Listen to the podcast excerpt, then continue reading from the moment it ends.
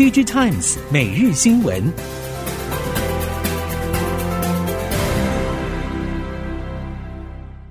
听众朋友好，欢迎您再度收听 Digitimes 每日新闻，我是谢美芳，带您关注今天的科技产业重点新闻。首先要了解的是，最近功率放大器 PA 供应链业者估计，目前各大生化家晶圆代工厂稼动率普遍比较低，因此预期上游累晶片业者会力拼今年 Q4 作为营运的谷底，手机 PA 库存修正会有机会在明年上半年逐渐告一个段落。而展望二零二三年，明年中国市场变数仍然无法有效掌握，主因在于风控清零政策后续的影响状况不太明朗。而 PA 相关业者也坦言，Android 手机市况并没有明显的复苏，不过估计最差就是这样子了。只要明年开始系统厂逐渐推出新产品，手机 PA 需求就有机会在今年 Q4 打底。光通讯中的相关化合物半导体元件应用，业者也正积极布建，在量产事实上会稍有递延，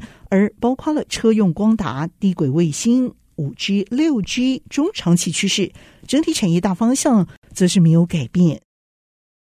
国内载板三雄之一的景硕科技，最近和中央大学签署合作意向书，要共同推动载板关键技术研发，也开发半导体载板学程和 ESG 人才培训等相关课程，来培育国内的跨域多元人才。其实，因为少子化造成人才荒成为国安问题，在半导体供应链大缺人才之外。其实，PCB 产业链也共同表示，过去两年随着全球晶片需求量暴增，许多车厂、家电交货日期正不断递延，也让国内 PCB 产业链重镇的桃园职缺数量暴增了一点五倍。产业界也开始强化和学界的产学合作计划来培养人才。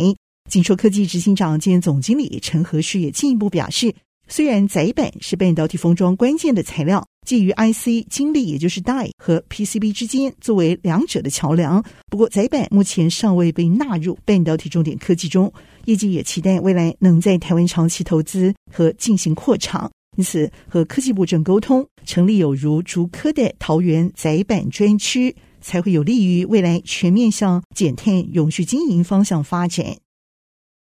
由于智慧座舱对显示器荧幕搭载需求扩大，OLED 和 Mini LED 高阶显示技术对决的战场，也从消费性应用延伸到了车用荧幕领域中。经过各家业者鸭子划水般进行验证布局之后，两岸 LED 供应链已经陆续打入车载背光市场大饼。今年开始陆续出货放量，也成为新车款发布亮点之一。市场也估计，明年起，欧美车厂搭载 Mini LED 背光出货动能也相当强，车载市场也将成为两岸 LED 业者兵家必争之地。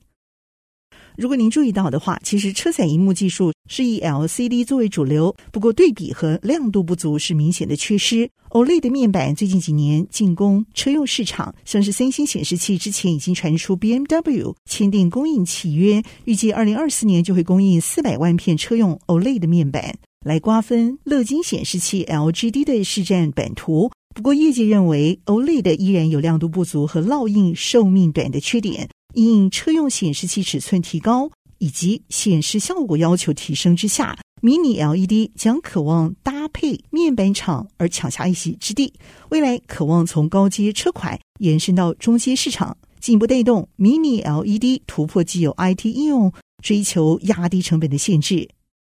面对全球电动巴士市场需求，车王电及华德动能董事长蔡玉庆认为。除了电动巴士等载具发展需要持续进行之外，对于数据智控和绿色能源相关的领域也都要进行布局。他也强调，载具制造会成为通用技术，不过如何让载具更智慧化，而且能创造出新的商模和机会，会是接下来要加速布局和发展的方向。至于目前的交车状况，蔡玉庆则是表示，华德动能目前示范型电动巴士接单达两百七十部，一般型三十部。今年预计交出一百零五部示范型电动巴士，其余的一百六十五辆会在明年上半年交完，而一般型则已经交付十部，还有二十部也是预计在明年上半年来交付。最近，中国太阳能系晶片龙头隆基已经宣布正式取消 G One 晶片尺寸公开报价，而这个尺寸仍然约占台湾太阳能电池总产能约有六成规模。业者对此表示，隆基突然鸣枪停止报价，也反映后续价格将会有所调升，可能会同步催促台系厂商 G One 退役的行程。韩国媒体产业经济、三星、SDI 等消息报道，随着 IT 和电视用 OLED 面板市场扩大，三星、SDI 也致力于研发尖端显示器材料。目前，以三星 SDI 在电动车用电池领域比较为人所知。不过，除了电池，三星 SDI 其实也积极投入了半导体、显示器材料等事业。特别是电子材料事业部门，已经透过多种显示器材料研发来维持高收益性。根据数据的进一步推估，明年行动用 OLED 的市场渗透率会达到约四成左右；IT 使用的 OLED 市场渗透率预计到二零二五年扩大到百分之七左右。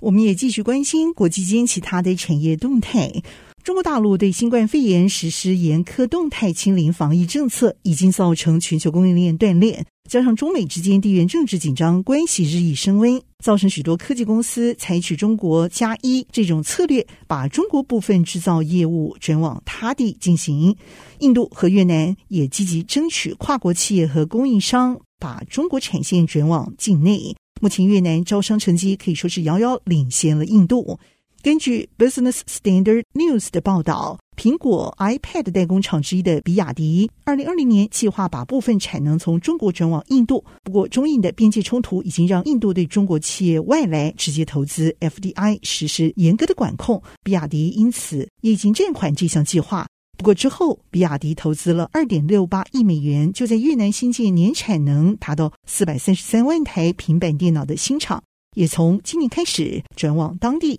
来生产 iPad。苹果传出计划扩大发展广告服务内容，似乎是有意把重心逐步转往服务部门，在营收方面降低对于硬体金基膜 iPhone 的依赖程度。评论也对此认为，从过去 IBM、微软等曾经主导运算市场，最后仍然是在耐力赛终点线前倒下的前车之鉴。苹果的做法无疑是未雨绸缪，及早为永续发展来进行布局。IBM 在苹果刚开始发迹时就已经是运算市场当家，产品到处可见，最后仍然被打败。而 IBM 则是透过多年并购不同公司和打造多种业务内容，继续存续，同时专攻企业服务领域，如今则是屹立不摇。美国史丹佛大学研究团队开发出类似靴子的机器人外骨骼助行器，在实际应用时可以提供穿戴者个人化步行辅助，走得更快、更省力，平均可以减少体力消耗百分之十七，提高速度百分之九，相当于减轻达到三十公斤的负荷量。根据 The Robot Report 的报道。团队开发靴子型机器人外骨骼助行器，目的是要协助长者和残障者等行动不便族群更方便进行移动。未来则将针对目标族群进行实测，了解实际的效益。此外，也会规划不同设计来改善平衡和减少关节疼痛，和商业伙伴合作，在未来几年实现商品化目标。突破传统生医检测的流程，矽积分子和台湾护国神山半导体业展开长久紧密的合作，而成功打造出不但及时而能精准测出新冠病毒的快速检测平台。相较于目前主流采取的 PCR 检测法，透过电子检测时间可以大幅降低到三分钟，还可以同时达到 PCR 的精准度和快筛速度。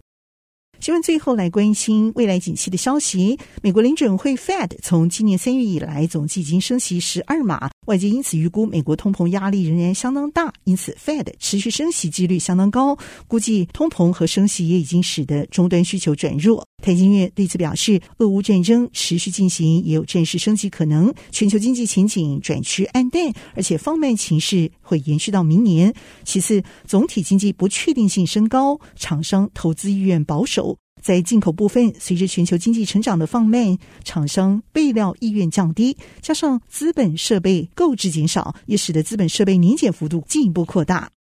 以上科技产业新闻由 DigiTimes 电子时报提供，谢美芳编辑播报，感谢您的收听。